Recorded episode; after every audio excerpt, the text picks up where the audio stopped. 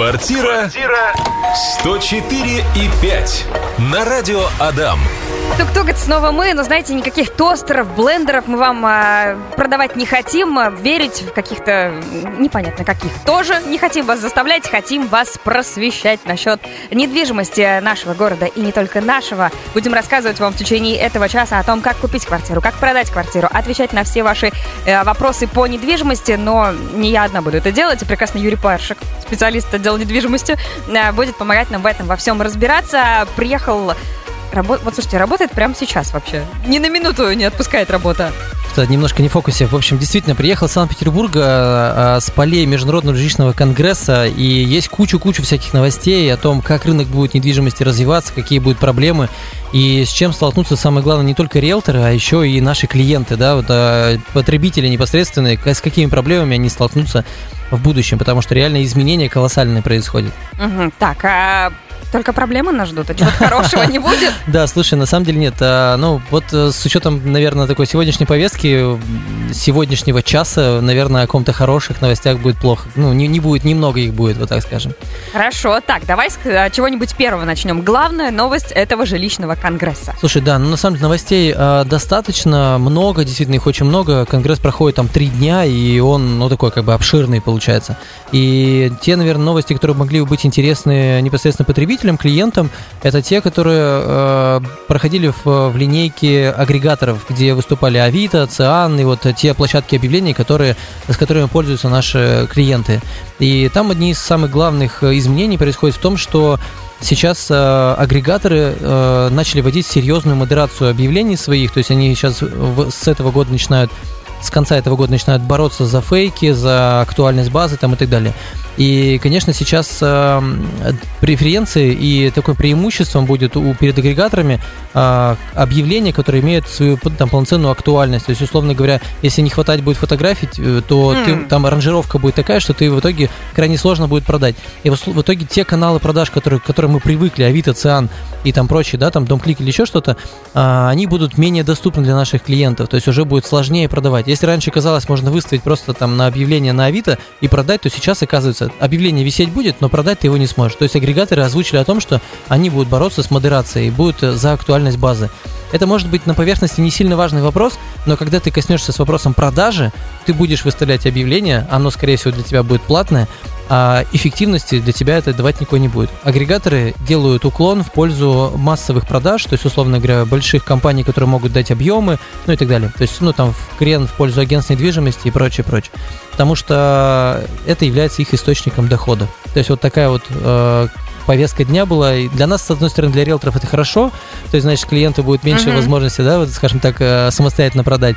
Но, с другой стороны, для клиента это не очень хорошо. У него будет меньше возможности продавать самостоятельно. Это вот обратная сторона медали. Ну, на самом деле, сколько раз э, мы покупали, продавали квартиры, постоянно какие-то были переезды, каждый раз мы покупали квартиру как раз-таки через вот эти сайты, потому uh-huh. что мы обращались к риэлторам, они то скидывали какие-то дурацкие объявления, uh-huh. то мы уже их смотрели и понимали, что нам это не нравится, и случайным образом просто постоянно мониторя эти сайты, первыми видели ту квартиру, которая нам нужна, созванивались, приходили, да. говорили, все, мы берем. Вот, сейчас этим будет сложнее. То есть, понимаешь, если раньше эта э, информация была доступнее, угу. то есть сейчас повестка агрегаторов говорит о том, что э, реклама от частных лиц будет менее доступна этим же частным лицам. То есть, условно говоря, на этом агрегатор не зарабатывает. Они сейчас себя чувствуют достаточно вольготно, хорошо себя чувствуют, уверенно, устойчиво. И настал период заработ- зарабатывания денег. То есть для нас вроде бы ничего не поменялось для риэлторов. То есть мы как э, тратили там огромные там uh-huh. сотни тысяч рублей на рекламу на Авито или там на другие агрегаторы. А для клиента сейчас будет сложнее. То есть если ты захочешь э, продвигать свое объявление там или как-то его вытащить, тебе придется потратить там тысячу, две, три, пять тысяч рублей, О, чтобы то есть вытащить. даже так. Ну то есть настал период монетизации этих продуктов. Вот в этом суть. Они у них же платные, насколько я знаю, но там суммы вообще небольшие. Там да. 100-200 рублей буквально. Да, ну, например, о тысячах для... там речь не шла. Ну, например, для риэлтора э, одно размещение одно объявление от 390 э, до 700 рублей. Угу. То есть, условно говоря, 10 объявлений он выставил, там десятку потратил, да, плюс-минус.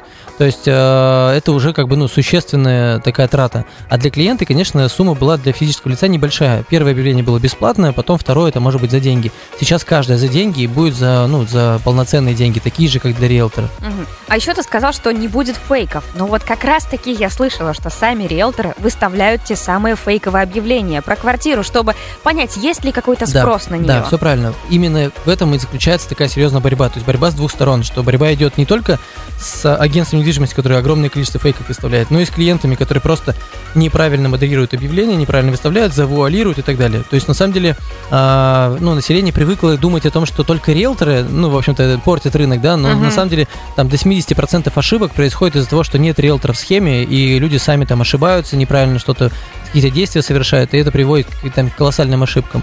Вот, сейчас агрегаторы решили быть такими, скажем так, регуляторами рынка, они определяют то, как объявление должно подаваться, какая форма у него должна быть, в какое время там лучше. Ну, то есть они регулируют, рынок становится, становят. Поэтому а, не только с- со стороны агентства, нас на самом деле давно, бизнеса, да, давно нас уже регулируют, давно нам там подсказывают, как действовать, отнимают деньги, если мы что-то неправильно делаем. Сейчас это теперь коснется и клиента, обычного потребителя. Мгм. А вот конкретно про эти фейки, как они их отслеживать будут, если, например, выкладывает их а, риэлтор? Просто для того, чтобы понять, есть ли спрос на подобного рода квартиру. Ну, сейчас можно удариться долго, там, долго в механику. Мгм. У, у агентств недвижимости немножко другая механика подачи объявления, там она массовая, да, вот, есть через CRM там и прочее.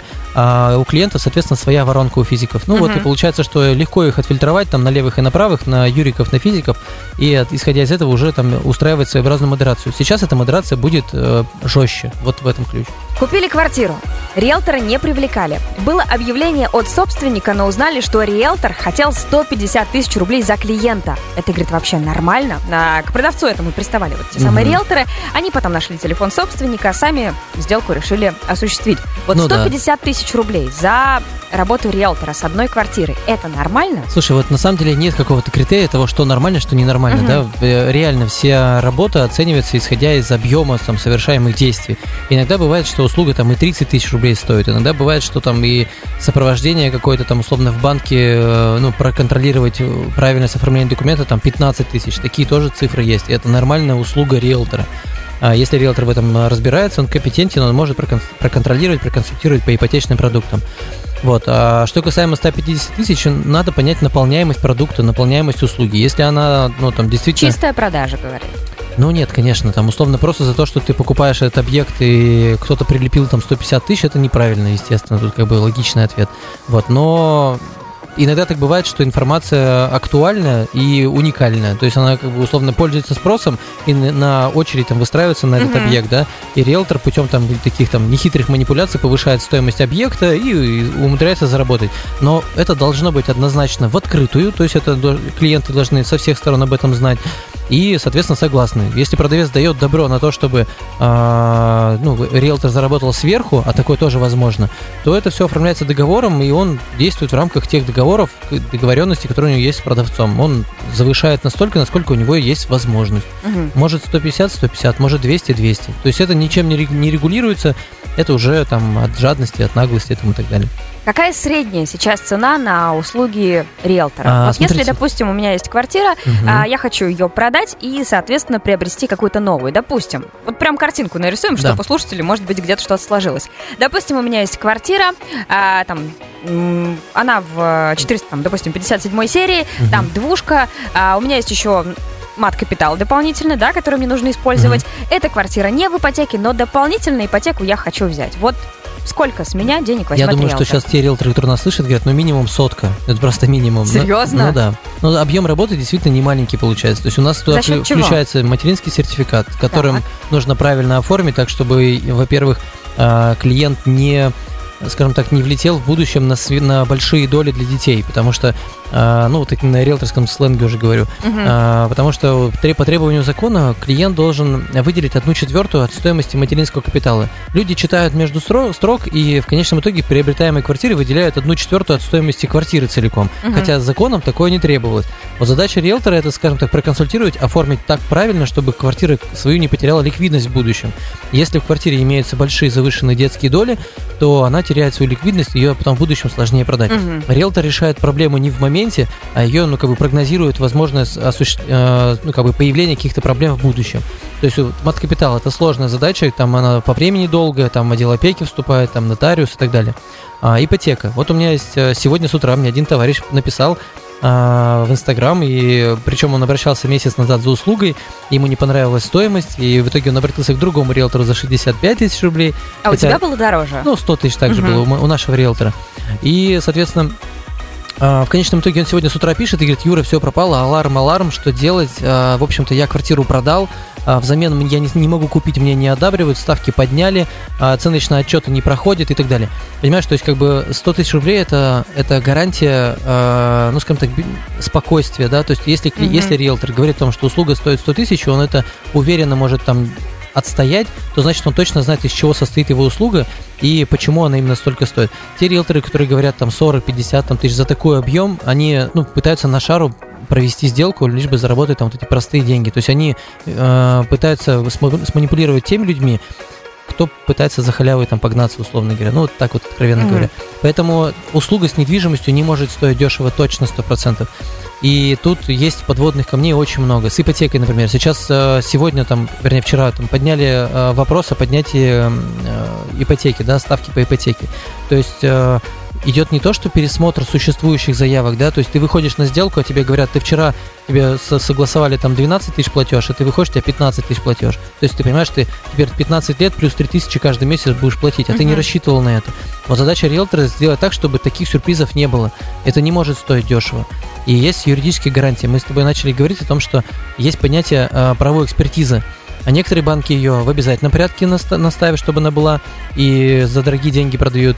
А кто-то говорит, нет, нам не нужна правовая экспертиза. Ну, вот, что это такое да. конкретно? А, вот при, на Конгрессе, соответственно, озвучивалась такая тема, что а, Верховный суд и судебная практика свелась к тому, что квартиры, которые проходят через судебные споры, не имеющие а, правовой экспертизы, они менее защищенные. То есть, на самом деле, это никакая не гарантия, но когда мы в суде разбираем два одинаковых э, дела, с правовой экспертизой и без правовой экспертизы. Без правовой экспертизы клиент рискует остаться, скажем так, и без денег, и без квартиры. Uh-huh. То есть, например, я покупатель, я выбираю квартиру, у тебя хочу купить. А, не делая правовую экспертизу, совершаю сделку. Что-то происходит, что в итоге раз, разворачивает сделку, разрушается все. Я по закону обязан буду вернуть тебе квартиру. Понимаешь? А я деньги тебе уже отдал. А я тебе не хочу их возвращать. А у тебя их нету. Единственное, с чем я останусь, это с исполнительным листом. А где потом я буду искать эти деньги, непонятно. Если... на листочке тоже как бы не очень. Да вообще так себе история. Соответственно, если была правовая экспертиза, то вступает э, институт э, добросовестности приобретателя. То есть, соответственно, меня признают добросовестным приобретателем, и я оставлю за собой квартиру, а ты, как человек, который получил деньги, угу. если ты считаешь, что твои права нарушены, будешь уже их отстаивать. Но я останусь собственностью, которую, за которую я потратил деньги. Понимаешь, то есть, если была правая экспертиза, то так, так это возможно сделать. Если не было, то тогда реституция, и э, все возвращается на круги своя. В этом случае покупатель страдает вот в первом случае. Кто ее осуществляет, эту экспертизу? Ее осуществляют, э, ее мог, могут осуществлять вообще любые юристы. На самом деле не имеет значения, ну, правильно оформлен, то есть юридическим лицом там так угу. далее, чтобы у человека было какое-то основание для того, чтобы взять деньги. ИП, ООО там и так далее. А, но что главное? Главное, чтобы эта правовая экспертиза со, э, содержала максимальный объем данных, проверяемых по квартире. И банкротство, и, и все на свете. Агентство недвижимости не все на самом деле этим занимаются, там наша компания делает, но а, институт этот не сформировался еще на данный момент, то есть нет такой Я практики. первый раз про такое Я про что тебе говорю, понимаешь, на конгрессе этот вопрос озвучивалось там юристы Дом Клика, Сбербанка, юристы ВТБ, там целый консилиум юристов был, который рассказывал о практике, сложившейся на рынке сейчас. И то есть, если говорят, ты вот, мы же не закладываем, что с нашей недвижимостью или там с покупкой завтра что-то произойдет серьезно, но эти ситуации бывают, и эти практики мы рассматривали. И м, показало все это дело, что а, если нет правовой экспертизы, то риски потерять недвижимость и остаться без денег великие, грандиозные просто.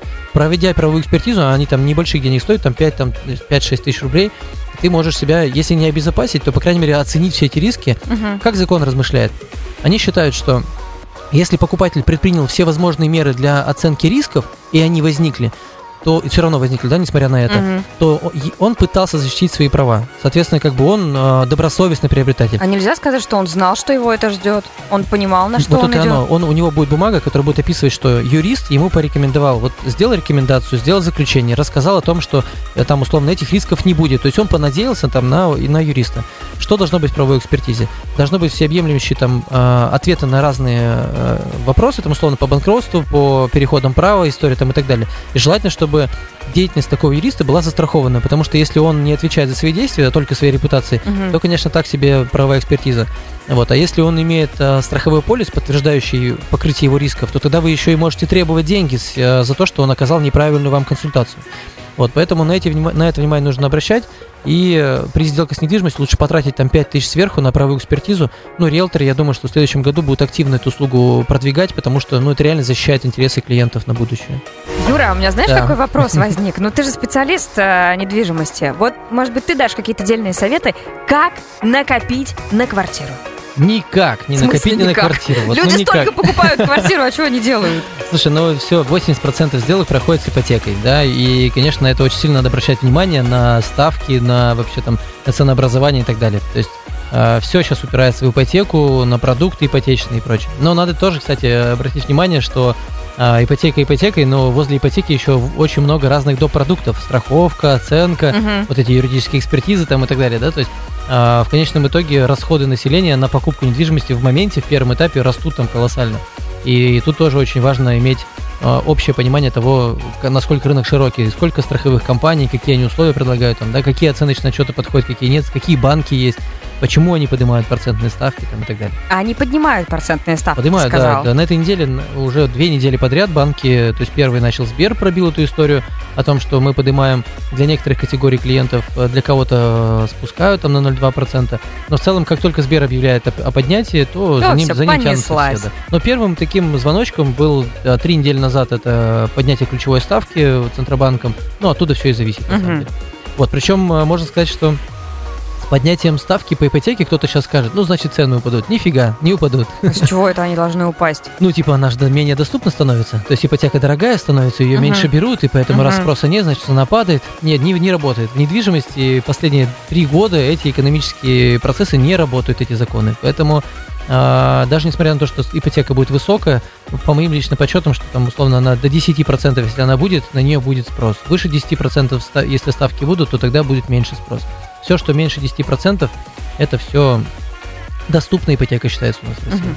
Что сейчас делать? Ну, то есть, если человек э, собирается покупать квартиру, видит, что все это дело растет, а стоит ли дождаться какого-то, не знаю, может, она остановится потом, либо вот падать Нет, уже ничего не, не, будет? остановится, ничего не упадет, ничего не, не вырастет. То есть нельзя вот решать э, моменты, ну, как бы типа прогнозировать эти моменты. Невозможно. Вот за 16 лет, а, единственное, я уже там тысячу раз об этом говорил, единственное, что не подорожало, не подешевело, это комнаты в машиностроителе. Вот 16 лет назад они стоили 300 тысяч рублей, и сейчас они, даже сейчас чуть-чуть дешевле, там 250. Стабильность, Ну, понимаешь? да, то есть, но их, их стабильно невозможно продать. Вот, вот это такая история. Поэтому это самый стабильный актив, который только возможен, как кирпичи. Вот, а прогнозировать покупку недвижимости, там, откладывать эту ситуацию там, на- до, до лучших времен нельзя. То есть решать нужно проблему в моменте ее поступления. Вот она есть у вас сейчас жилищная проблема, нужно вам квартиру, а, что-то там подгорает, какая-то ситуация, когда надо купить, и берете и покупаете. Есть первоначальный взнос, замечательный, пользуйтесь ипотекой. Ипотека доступная, действительно, до 10% это ну, более-менее доступная ипотека становится.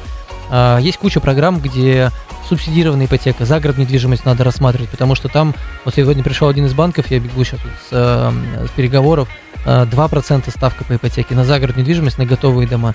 Можно купить за меньшие деньги, то есть, условно, там за 4 миллиона 100 квадратных метров под 2%. Ну, то есть с землей, с собственным двориком и так далее.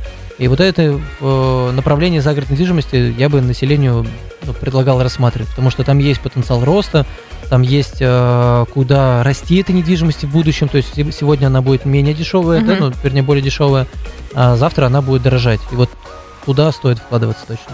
Мы с тобой, Юр, начали говорить про сельскую ипотеку, и тут как раз-таки посыпались вопросы. Да. Расскажите подробно про это все, как вообще это работает. И, Да, ну, слушай. правда, проценты очень маленькие. Да, на самом деле эти вопросы всегда возникают, то есть когда мы затрагиваем тему, что есть продукты помимо сельской ипотеки, есть помимо того, что 2,8 сельская ипотека, да, которая там все а, только про нее и знают, ну, там, от Россельхозбанка.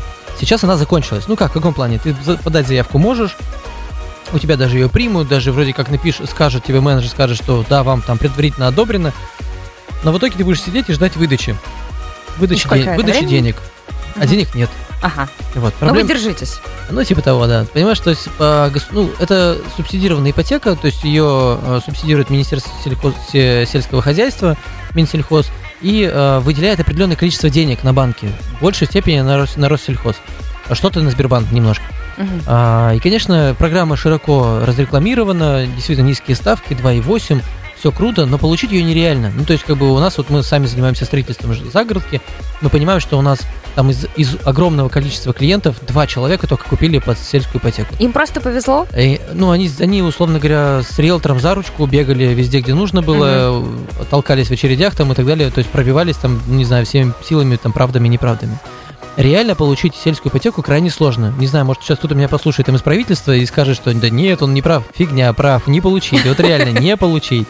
Не знаю, там позвоните куда-нибудь, скажите, чтобы дали денег. Денег нет, короче. Вот, но есть другая история, а, не только не одним Россельхозом и Сбером, скажем так, а, эти программы действуют, да, то есть есть у других банков альтернативные программы, субсидированные тоже государством, они по-другому называются, где тоже есть ставки. Вот сейчас даже есть 1,1%, понимаешь? О. Но какие условия? Ты должен в моменте оплатить комиссию банка. Допустим, угу. там 15% от суммы займа. Но если пересчитать стандартную ипотеку, там 9,5%, вот эту 15% а, комиссию, которую ты в моменте платишь за сумму займа, она в любом случае будет выгоднее, чем ты а, будешь платить там 9 или там даже 7%. То есть, условно, в перерасчете это все равно около 4-5% угу. ставка. Что делать? Куда Во бежать? Да, куда бежать. Во-первых, нужно э, при моменте подбора э, загородной недвижимости, да, загородного дома, обратиться, ну, скажем так, ну, если не к экспертам, там, не к риэлторам по загородке, то хотя бы те объекты, которые продаются, они либо продаются какими-то строительными компаниями, э, которые как минимум должны знать об этих программах. И я бы на вашем месте задал вопросы, а подпадаете ли вы под эти субсидированные ставки? Потому что если компания не прошла аккредитацию, а тут немаловажный вопрос, что застройщик должен пройти аккредитацию, чтобы получить эту ставку субсидированную, чтобы соответствовать требованиям банка, а, то тогда, если они подпадают, тогда, ну, сорян, вы будете, соответственно, под обычную ставку попадать. А, риэлторы знают об этих ставках, они знают, а, куда бежать, какие компании подходят. Они этот спрос создают и толкают вперед, по большому счету, этих застройщиков, чтобы те бежали, подавали документы на аккредитацию. И это, наверное, относит нас к тому вопросу, а зачем платить риэлтору? Хотите а. сэкономить на услуги риэлтора, придется переплачивать на комиссии банка. Хотите сэкономить на процентах банка, ну, нужно заказать услугу у риэлтора, получается, таким образом. Ну, то есть смотри, в принципе, если так раскладывать, то если у вас ситуация максимально простая, там а, ни материнских капиталов, а, ни детских долей, ни ипотек, ничего такого, в целом вы можете, да, вы конечно, можете обойтись без риэлтора. Ну и смотри, на радио ведь тоже ты ведь, ну, выступаешь, с 9 mm-hmm. класса мечтал выступать на радио. Ну да. У тебя все получилось. А, Серега, который сейчас придет мимо, может пойти выступить на радио? Ну, так просто, чтобы пришел с ноги, открыл дверь, ну, проблематично, Ну, чисто конечно. теоретически его мы позвали, давай зададим, зададим тебе пару вопросов, ведь может. Ну, любой человек принципе, может да. выступить. Эффект какой будет от этого? Будет его слушатели слушать? Маловероятно. Поржут, послушают и скажут, ну, что за радио? То есть, как бы к риэлторской услуге тоже такое же отношение. Ты можешь сама это действительно сделать, ты можешь купить квартиру самостоятельно, но будет ли э, результат ожидаемый, да? Скорее всего, будут какие-то новости, которые тебя не сильно будут радовать. Угу. То есть, чем сложнее, в принципе, ситуация, тем Конечно. более крутого уровня специалист вам нужен. Ну, это однозначно, сто процентов. И я бы еще туда порекомендовал, все-таки, даже если вы не обращаетесь к риэлтору за поиском, то на перепроверку документы отдавать юристам на сопровождение, потому что мы понимаем, как прогнозировать проблемы. Угу. Мы знаем, э, что может быть в документах такого, что, может быть, в конечном итоге повлияет на какие-то проблемы там с квартирой в будущем. Девушка нам прекрасно звонила, говорит, смотрите, какая история. А, у нее с мужем есть дом. Да. Вот. А, они сейчас разводятся. Дом этот на муже. У нее там долей нет в этом да. доме. И она говорит, ну то есть мы хотим как, э, развестись, продать дом, э, и потом она хочет забрать свою долю, половинку. Долю, да, да. Свою честно нажитую половинку.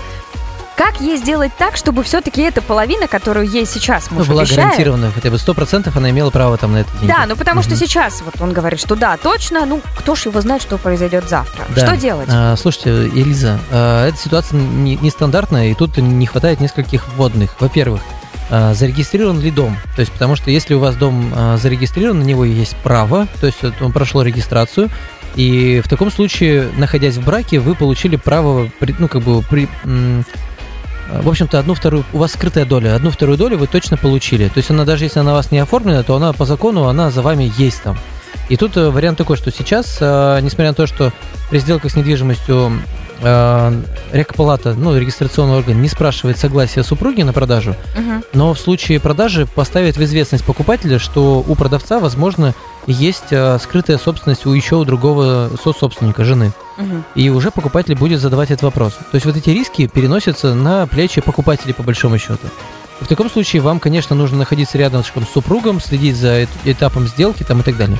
Как можно эту ситуацию предостеречь и ну, на нее повлиять? А, а, кстати, еще немаловажный вопрос. А Когда была приобретена земля? Была ли она приобретена вместе с домом? Или сначала была земля, например, до брака мужем приобретена, а потом уже строилась земля? То есть историю происхождения изначального объекта недвижимости нужно смотреть. Тогда что? Тогда будет делиться как-то это А, по-другому тогда будет, э, да, тогда будет сложнее доказать, какую, какая часть э, инвестиций там в доме была там и так далее. То есть, ну, как бы придется реально в судебных спорах это все Мгм. доказывать. А, На большее время затянется. но на колоссально больше. А, что, на как можно это повлиять, как исключить?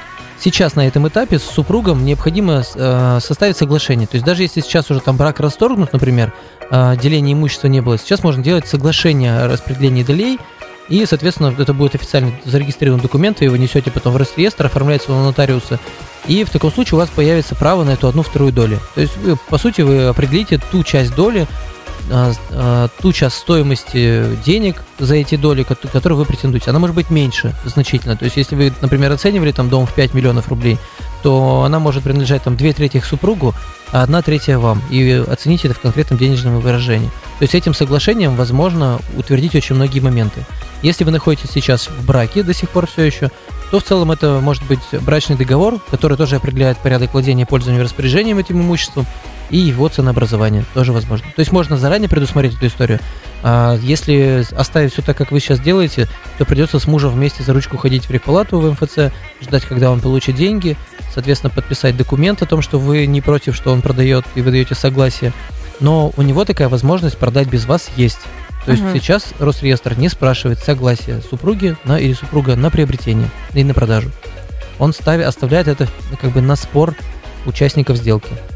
Это серьезная проблема, учит для вообще в целом и для покупателей, потому что с этого года э, теперь супруг или супруга может не указывать детей и мужа в паспорте. М. То есть узнать нативным образом, есть ли у этого продавца жена и скрытая доля, практически невозможно.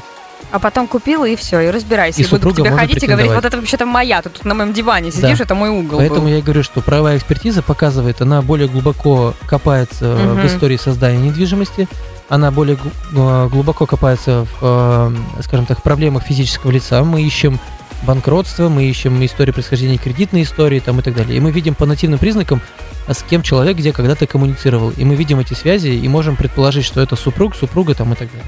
Юра, огромное тебе спасибо Пожалуйста. сегодня за а, ну, классные, хотела сказать, классные в плане того, что полезные Много, новости, Да. которые ты привез а, с этого жилищного конгресса, Конгресс, правильно я его да, называю? Международный жилищный Тем конгресс. более международные, друзья мои, новости не абы откуда приходят. Надеюсь, что нашим слушателям сегодня информация оказалась максимально полезной, еще и на столько вопросов мы Ну да, ответили. Круто. Спасибо тебе огромное, хорошего Спасибо. дня Хорошего и настроения всем пока. надеюсь, что у всех будут деньги на то, чтобы купить Да. крутую квартиру.